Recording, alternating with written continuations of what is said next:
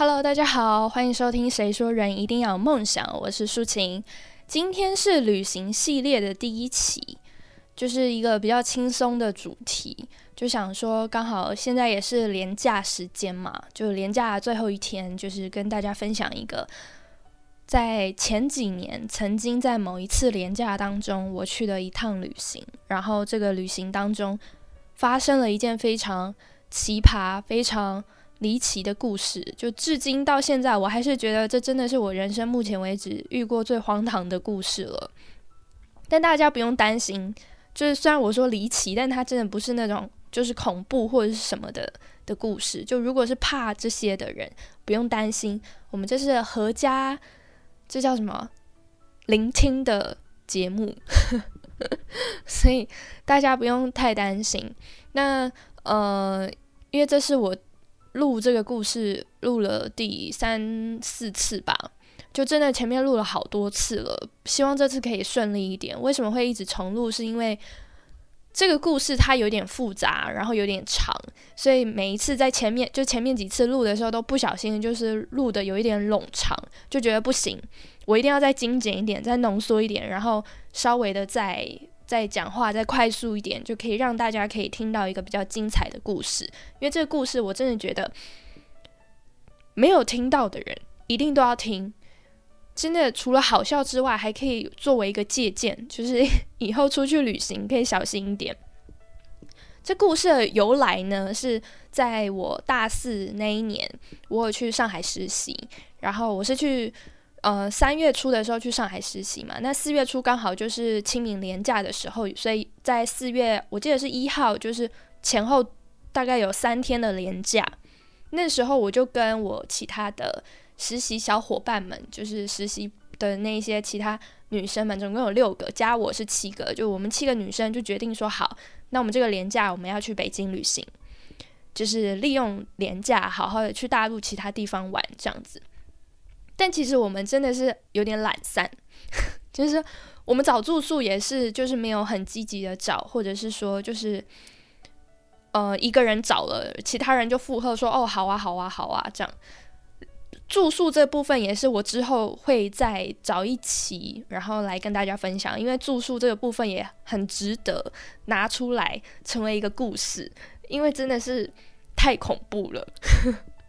那个恐怖也不是，大家不用担心，这这系列故事都没有这种什么神啊鬼啊的故事，就是都合家聆听，好不好？就是我说恐怖是那个里面的一些，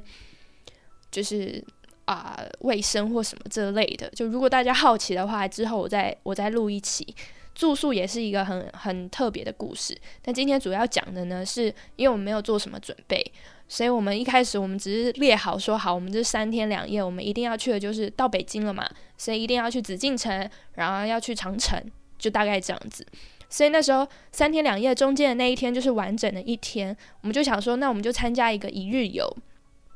一开始还我们连到那里哦，我们都还没有决定好，我们都还没有报名任何一个一日游。就想说好，那我们当天我们再决定这样子，就就那么的刚好。我们在第一天到火车，就是北京火车站的时候，有一个朋友他就拿到那个就是一日游的宣传单。那这个宣传单它上面写的就非常就是非常的吸引人，就是那个列的标题呀，然后价钱啊、行程啊，就完全就是看起来就非常完美，甚至有点完美过头，过头到你觉得它。会不会是骗人的？就大概是那个样子，对。然后那个时候就是哦，因为那时候是廉价嘛，所以其实北京火车站真的是不只是外国旅客，或者是像我们这种就是台湾人去旅行，他们还有超级超级多，就是他们自己各自其他的省份的的人去旅行，所以真的是超级多人。然后所以那时候可能他发那个一日游，他就是看到。就是那么多人嘛，所以一定可以多赚一点钱，所以他就是在那个时候去发。那呃那时候就是一开始的时候，我们都非常忐，也不是忐忑，就是稍微有点疑惑，觉得跟大家讲一件非常好笑的事情，就是我们自己就是旅行社的员工，就是我们我们七个女生，我们就是去上海的旅行社实习的。所以其实我们虽然也才做一个月呃一个月的实习生，但是我们已经接触了一些就是旅行业者的一些小小的 mega，或者是就是一些小小小东西，就都有认识。像我自己，甚至我自己，我是商品企划，就是我平常的工作就是帮客户。就是规划行程，然后跟同行报价，然后再报价给客户，这样子就大概是这样子。所以其实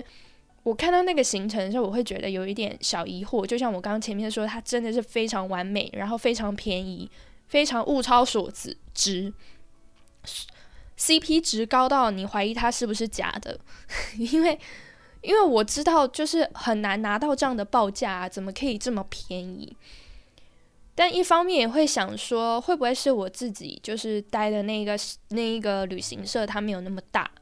所以不能拿到那么好的价钱。所以说不定我们的这一个就是这个旅行社，因为这个旅行社我记得它好像叫什么什么国呃中国旅行社还是什么国旅什么，我有点忘记，反正就是听起来好像真的就是非常非常大的旅行社的那一种，所以就。就开始会有点怀疑，说会不会其实就是人家比较大，然后人家是可能就是国营事业这样子，就是可以拿到比较好的价钱，所以其实就一半怀疑，然后一半就觉得说可能真的吧。当然也有人提出这样子的疑惑，所以呢就不安，所以就有人提议说，好，那我们就是在他出发前，因为他有设定时间，就是。啊，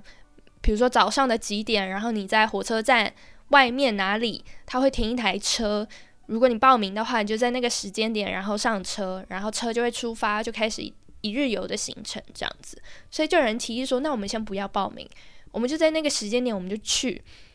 我们就去看，就是呃，大家是不是那一台游览车有很多人上车？因为如果很多人上车的话，应该就不会是。就是我们我们七个女生就这样默默被卖了，或 是就是被骗这样子，所以后来我们就去到那里，就发现嗯，那台游览车上真的很多人上车诶，几乎快坐满了。就想说好吧，那他应该就是真的了，所以我就决定说好，我们去参加。但我我刚讲到现在都还没有讲到，就是那个宣传单上面到底写了什么嘛？宣传单我记得。没有错的话，就是好像是一日游的行程，七十九块人民币，七十九块大概就是呃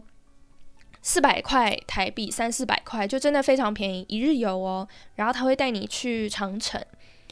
其实中间还有其他行程，我真的都忘了。然后最后一个行程是鸟巢水立方，中间还有其他的，我只记得还有还有一个是什么，就是免费北京烤鸭还是什么，就非常吸引人。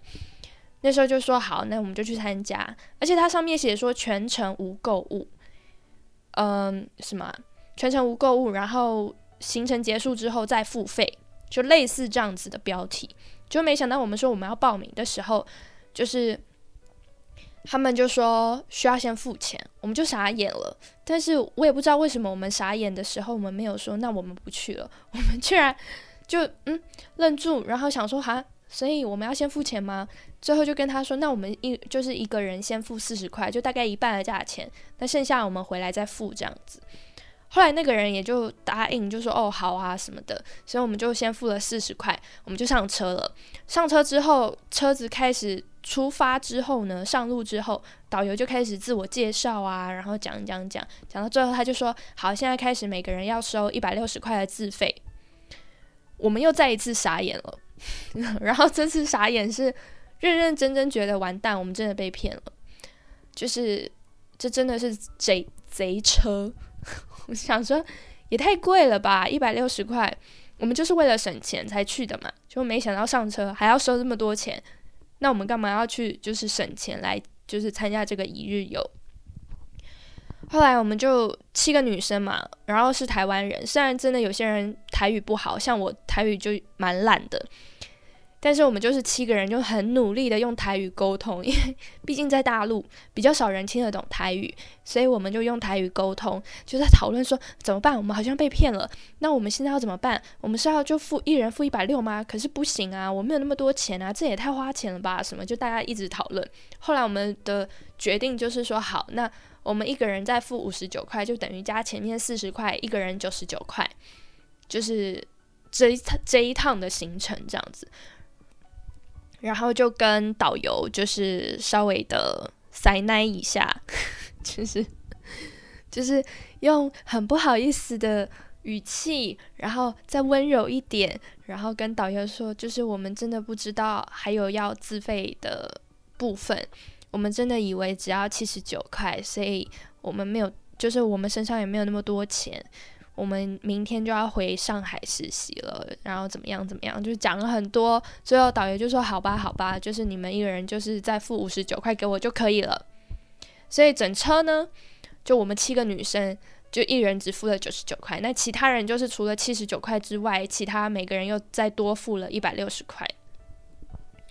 然后今天就是一日游行程就开始了。那第一站真的就是有带我们去那个长城。但是他给我们的时间很短，就我记得好像就一个多小时、两个小时吧。你就是你需要走到中间一半，可能不到一半，就是嗯，因为一个多小时、两个小时，你要算好时间，你是要折返回去的。它不是 A 点下车，然后 B 点上车，它是 A 点下车，B 点上，呃，A 点下车，B A 点上车。所以你要时间过一半之后，你就要折返回去，走回去。所以其实我们在长城上面的时间也没有非常久，但毕竟好不好？大家如果听完今天整整趟行程，就会知道我们要心存感恩，心存感激，因为毕竟它是正正经经的一个行程，它是就是今日这个一日游行程最震惊的一个景点了。接下来再也没有一个震惊的景点。后来我们呃，就长城结束之后，还算开心，就是我们几个女生在长城上面，然后就是也玩的很疯这样子，然后爬的就有点累，但我们还算开心。后来我们就上车，上车之后呢，下一个行程就是，我记得好像它后面的行程就开始渐渐的跟跟那个行程单上面不一样，还是一样。其实我真的有点忘记行程单上面除了长城。跟最后的终点站鸟巢水立方，其他到底是什么？所以我没有办法确定它呃行程有没有就是改变，但我只能说，接下来中间的行程都非常的荒唐。第二站他带我们到一个叫华夏明艳院，这个东西呃大家可以去查查，因为我之前查是查不到东西的，就它真的是一个很神秘的地方。就非常郊区嘛，然后它就是一个非腹地非常非常非常大的一个，有点像园区这样子。那里面呢，就用的有点古色古香，其实蛮像蛮像那种什么诸侯啊，或什么他们家很大，然后的花园后花园的那个那种感觉，就是可能可能会有那种木造的凉亭在中间，然后可能会有小小的小瀑布啊，或什么，就是。用的真的是非常古色古香，然后一开始逛这些的时候，我都觉得这是什么景点啊？这到底是哪里啊？所以这是一个认证景点吗？就是一开始还半信半疑，就觉得说这好像是一个认证景点，因为真的也不少游客，就都是一整团一整团来的游客，但真的也是不少人。但是到最后，我就确定这绝对不是一个正经的景点的原因，是因为后来他就让我们就是带我们到一个室内。结果他就开始介绍玉，介绍貔貅。大家知道貔貅吗？貔貅这个这个东西也是我这一趟旅行下来，就是这一趟一一日游下来听到最多的一个词，然后才认识的一个东西。我就是有稍微在维基百科查了一下，因为我相信可能有些人不知道貔貅是什么。就貔貅呢，它其实就是一个就是传说中的一种神兽。就是就是好的吉祥的吉瑞之兽这样子，那就是人们会相信它可以带来欢乐还有好运，就可能以前的人啦，就是帝王啊，或者是百姓，都很就是会注重收藏，或者是身上要佩戴貔貅。那貔貅它有开运啊、辟邪的功能，然后它还有镇宅、化太岁、促姻缘等作用。反正它就是一个就神兽，好不好？就是一个非常好像非常厉害的兽。大家如果有兴趣，它到底就是何方神圣，到底长什么样子，大家可以上网搜寻一下貔貅。那也是我那一天才知道的的神兽这样子。后来我们就进去那个室内，他就开始介绍貔貅，介绍就是那些玉打造的貔貅，然后就开始卖那些玉，就是说哦，如果你要保佑你的家人啊，或者是什么，如果你家里有人生病啊，或怎么样，你就可以买一个这个东西，然后放在他身边，什么什么，就讲了好像哦，真的很厉害这样子。直到这个时候，我就知道，嗯，这绝对不是一个正经的经典。他就是要卖这些东西嘛，但真的没有想到，就是有很多就是我们同团的其他的大陆人就开始掏钱买耶，真的是大家都挺有钱的，就大家真的都开始买。好，这个景点就就这样就算了，就这样子。后来呢，第三站导游就带我们去一个嗯，那叫什么名产店。那个名产店吼，跟台湾我去过的名产店完全都不一样。那个名产店，我把它比喻为名产店中的 IKEA，就是大家都去过 IKEA 逛街吧？它就是会旁边会摆满非常多的呃家具，然后中间就一个，就是反正它会有一个道路，一个走道让你走，然后你就会沿着那个走道一直绕，一直走，最后就会逛完整个家具区嘛。IKEA 不是这样吗？然后为什么会说它是名名产店的 IKEA 呢？就是它里面非常大，然后它也是一样，就总旁边全部都摆满桌子桌子，然后全部都摆满名产，然后中间就是一条道路，让你一直弯弯绕绕的，然后走完这一家名产店，就非常厉害哦！这是我真的是逛过最厉害的名产店了，然后。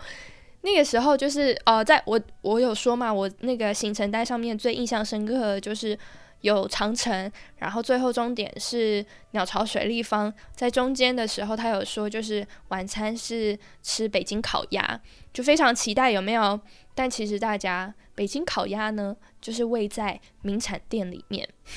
我我们在到达名产店的时候。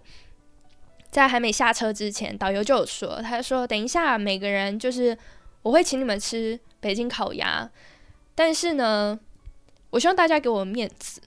就是每一每每一个群体，因为可能大家有人是一家子去玩嘛，或者像我们是这样一群朋友去玩就不一样。”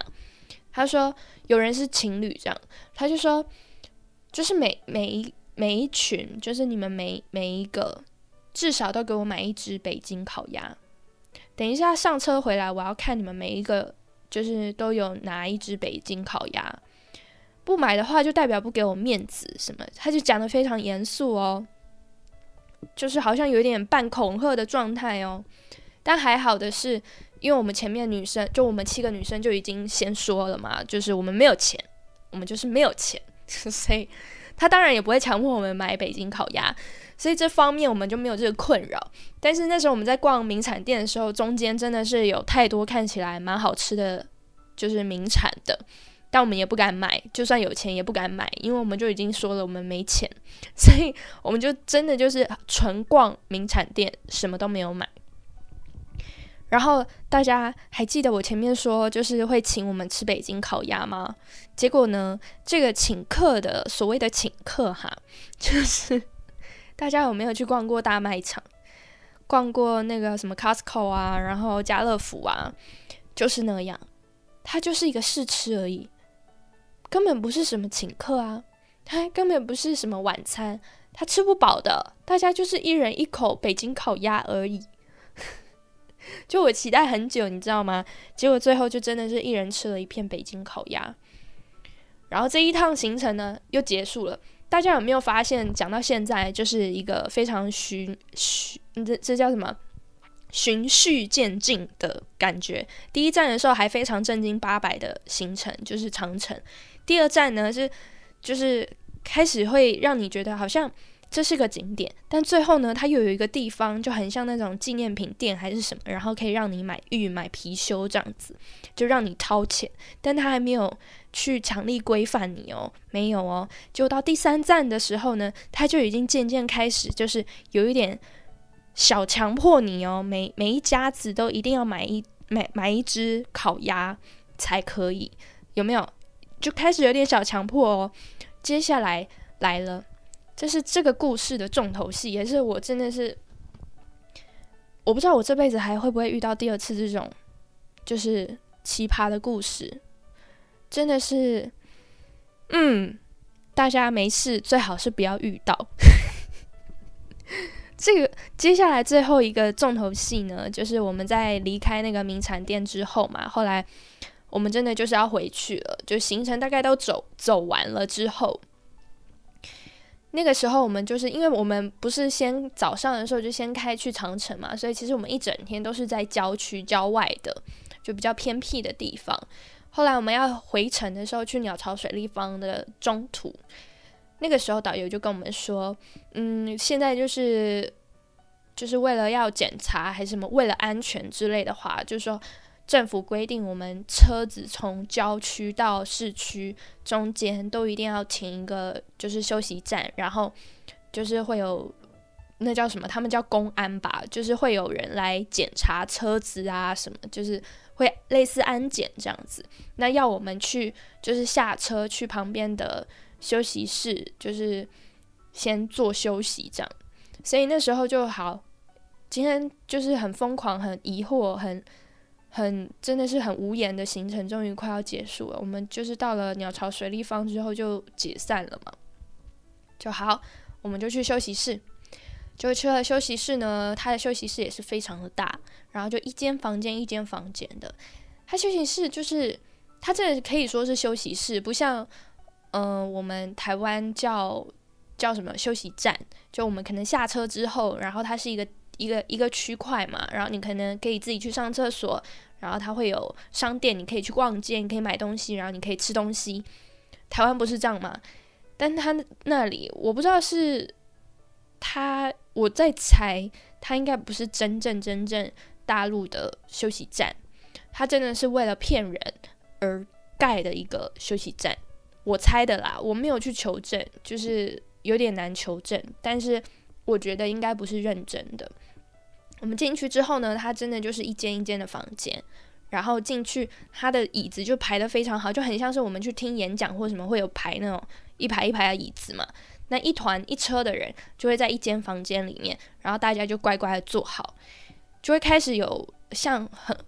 对你很好哦，就是讲话也都就是很很客气这样子，就会跟你。给你一些小糖果、小饼干，然后给你茶，给你给你水，就是给你休息，然后吃点东西，等待安检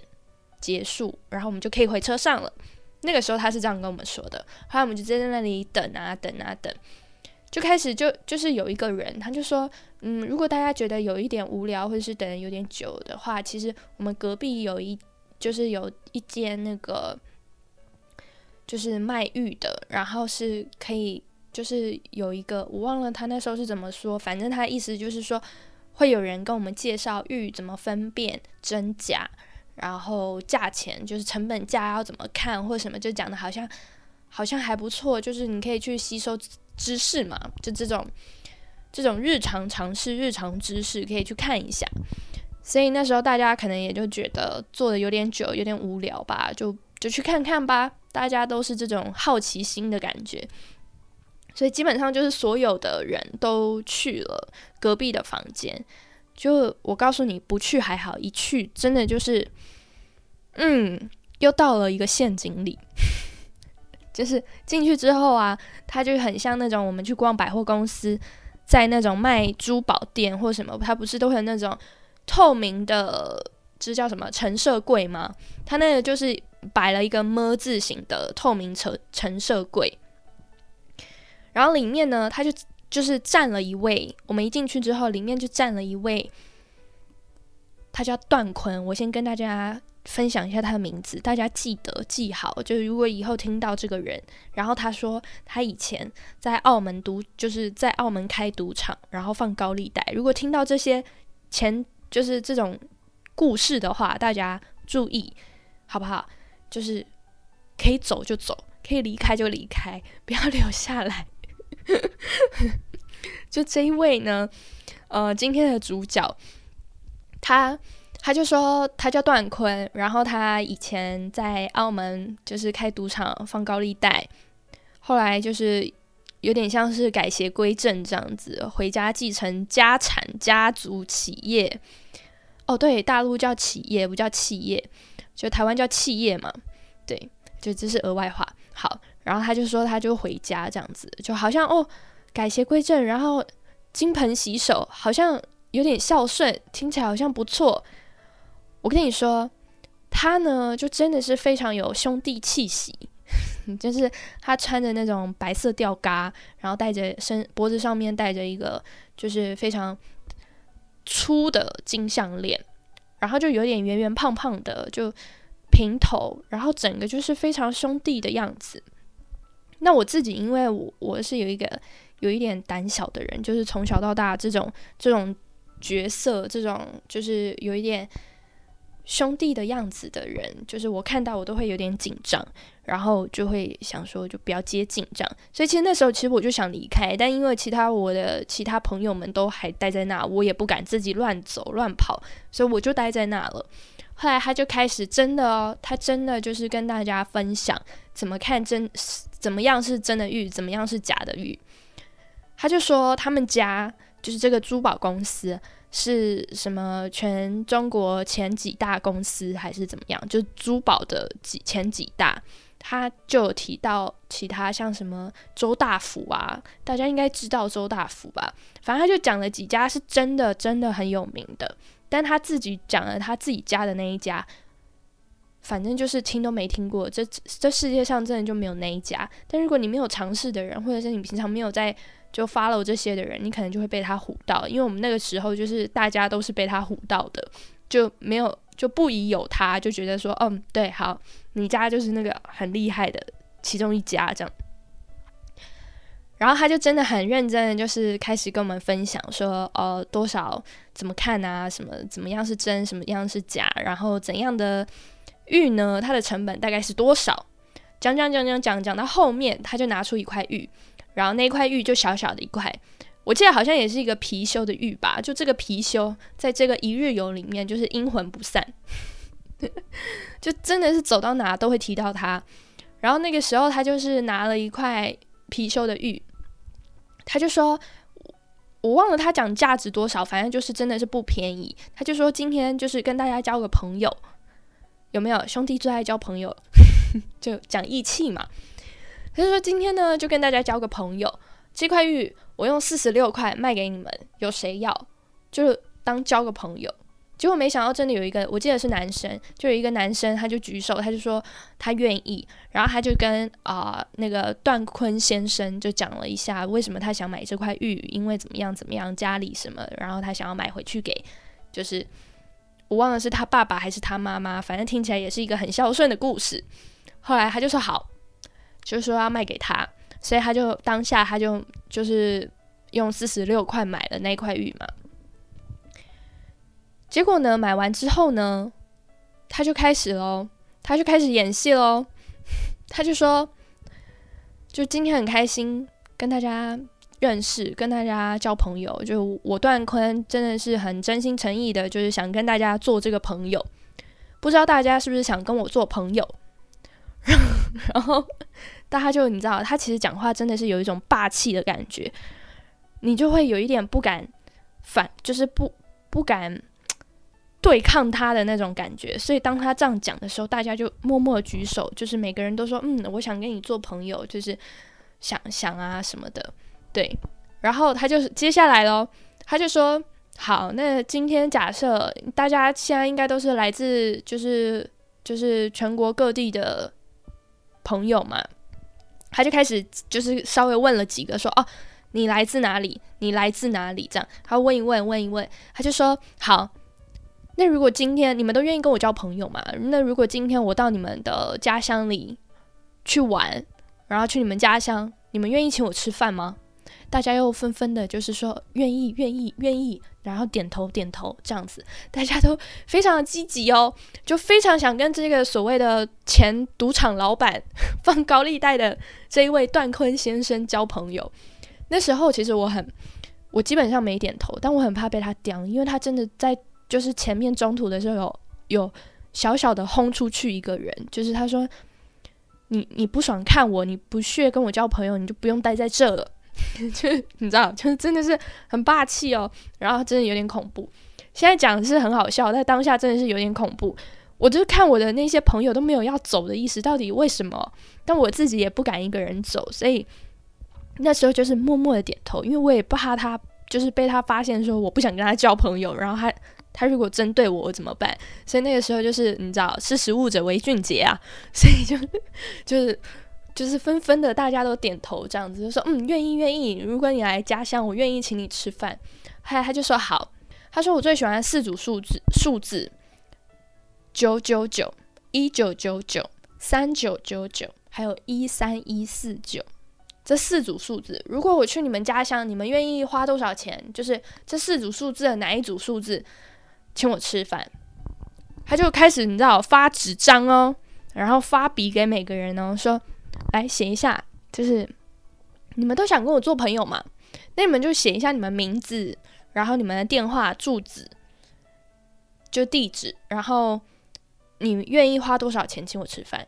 最低是九百九十九块嘛？九九百九十九块其实就快要呃五千块台币哦，就你知道最最便宜的也不便宜哦，真的是非常大餐才会有五千块这种数字哦。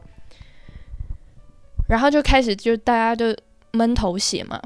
那个时候其实因为你知道，就听起来他就不是什么善类，而且说老实话，真的没有想要跟他当朋友，所以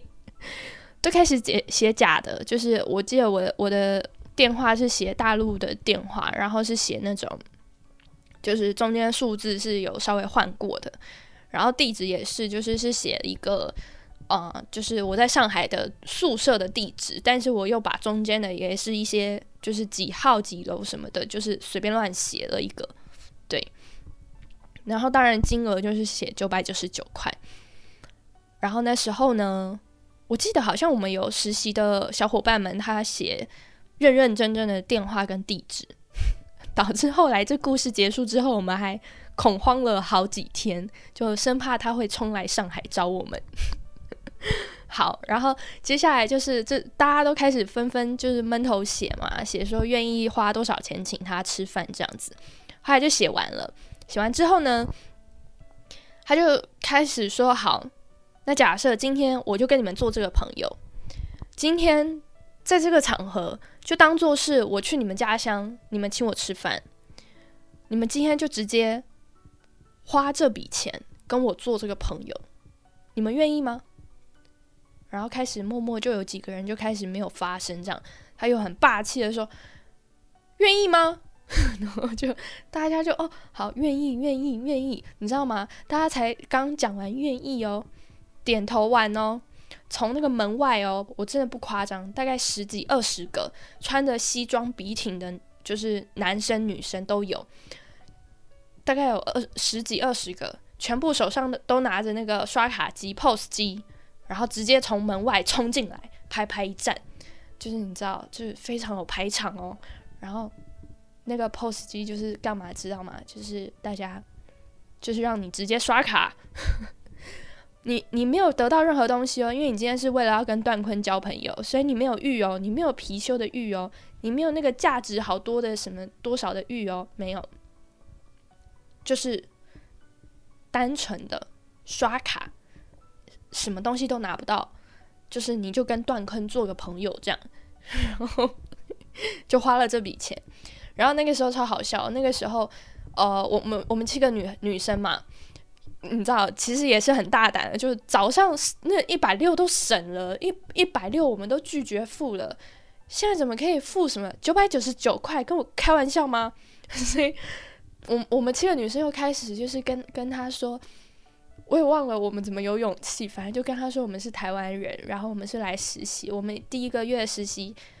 就是实习生的那个薪水都还没有拿到，就我们真的就是身上没有钱这样子，然后就跟他讲了，他他也心软了。我不知道是心软还是他觉得说好啦，反正他今天已经赚够多了，也不差我们这七个，所以所以反正他就没有逼迫我们说一定要就是一定要一定要刷这个钱。我只记得那时候其实蛮好笑的是，我们还就跟他侃侃而谈，然后好像真的要跟他做朋友那种感觉，就非常的真诚，好像七个就是就是未经世事的那种小女生这样子。就很认真跟他说，如果你真的来台湾，真的会请你吃饭什么什么，就讲很多这样子。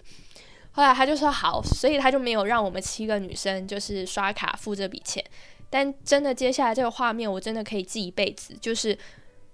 其他除了我们这七位以外，其他所有在场的所有大家真的都纷纷拿出卡，然后真的开始刷。而且甚至我后来听到是有人写。愿意花一三一四九，就是一万三千一百四十九块，一万三千一万三千大概多少台币啊？反正就好几万块台币，呃，大概有多少？六万吧，就真的是非常多，哎，不止六万哦，反正就非常夸张一个数字，然后。就是真的有人刷了这笔钱，就为了跟段坤做朋友。大家知道我看到什么样的画面可以记一辈子吗？就是那个画面，就是现场所有人都在刷卡，然后那个段坤呢，他就坐在，他就直接就是一跃跳上那个。我刚刚前面不是说进去就很像那种就是展示柜透明的那一种嘛？他就坐在那个展示柜上面，然后脚就是悬空的嘛。你知道他的两只腿给我在那里摆荡。然后那个眼睛笑的，就是你可以看起来，他好像就是一个，就是你知道非常满足的小朋友的感觉。那个画面我真的可以记一辈子，就是现场十几个、二十个人都在刷卡花钱跟他做朋友，但说真的，根本不是朋友啊！他连他的电话都没有给我们，是我们单方面的给他电话。还有地址，我们唯一知道的就是他叫段坤，而且这段坤我相信八成也是假名字。但是，就真的那个画面很惊悚诶，大家全部人为了叫一个朋友，然后花了好几万块台币，好几千块、好几万块台币，什么东西都没有拿到，而且想也知道他不是真的要交朋友啊。然后居然没有人要反抗，居然没有，就除了我们七个，啊，我们七个我们就假装有没有？就是我们是。就是假装，就是我们想跟他交朋友，但我们不行的那种反抗，就逃过这一劫。但真的是其他人都没有要反抗，诶，都没有说不行，这钱我现在带不够，还是什么什么，真的没有诶，我真的觉得很夸张，怎么会这样子呢？大 大家都怎么了？都那么想要跟就是开赌场的放高利贷的段坤交朋友吗？反正这今天这故事大概就是。差不多在这边结束。后来我们就回车上，回车上之后就发现导游不见了，他他不见了，他不会回来了，就剩司司机，然后他就开车，真的就载我们去，就是鸟巢水立方放我们下来，就结束今天。后来才知道，就我们有在百度上查，因为呃，因为在大陆不能用 Google 嘛，所以我们都是用百度，我们在百百度上面查，就发现真的就是。有这样的一个故，就是怎么说，有人也有分享这件事，就真的有一个什么断坤，然后什么什么什么，但好像很少人讲这个故事，但真的有查到，后来我们才知道，这真的不是一个什么，就根本没有没有什么赌神断坤，或者是什么放高利贷断坤，什么很有名的一个珠宝公司，没有，什么都没有，他就是一个诈骗一日游。真的是诈骗一日游，有没有？我刚刚前面说第第一站的时候还是正正经经的景点，第二站已经开始稍微推销一点东西，第三站有点小强迫你哦，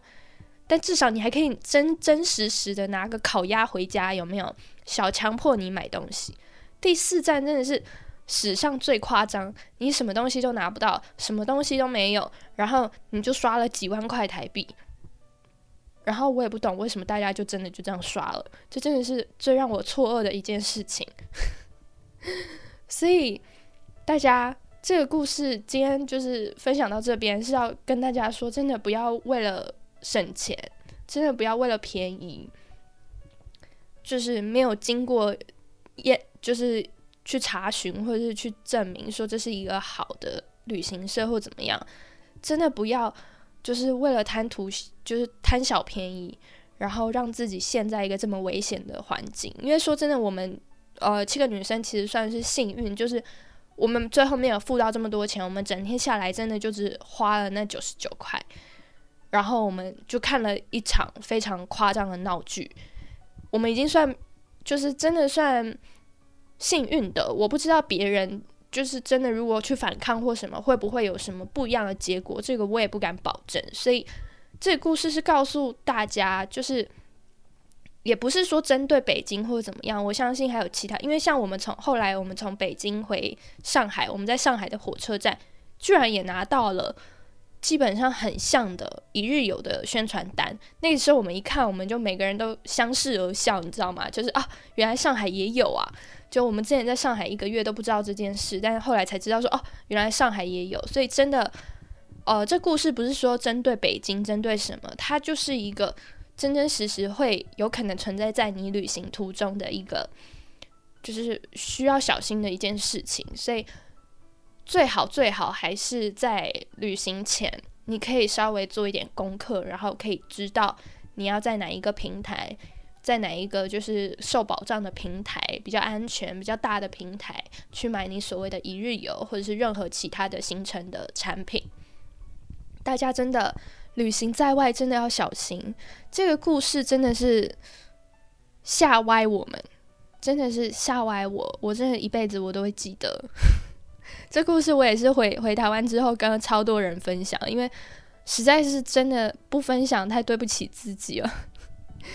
所以今天就是作为旅行系列的第一期，就想说来跟大家分享一下这个非常荒唐的故事。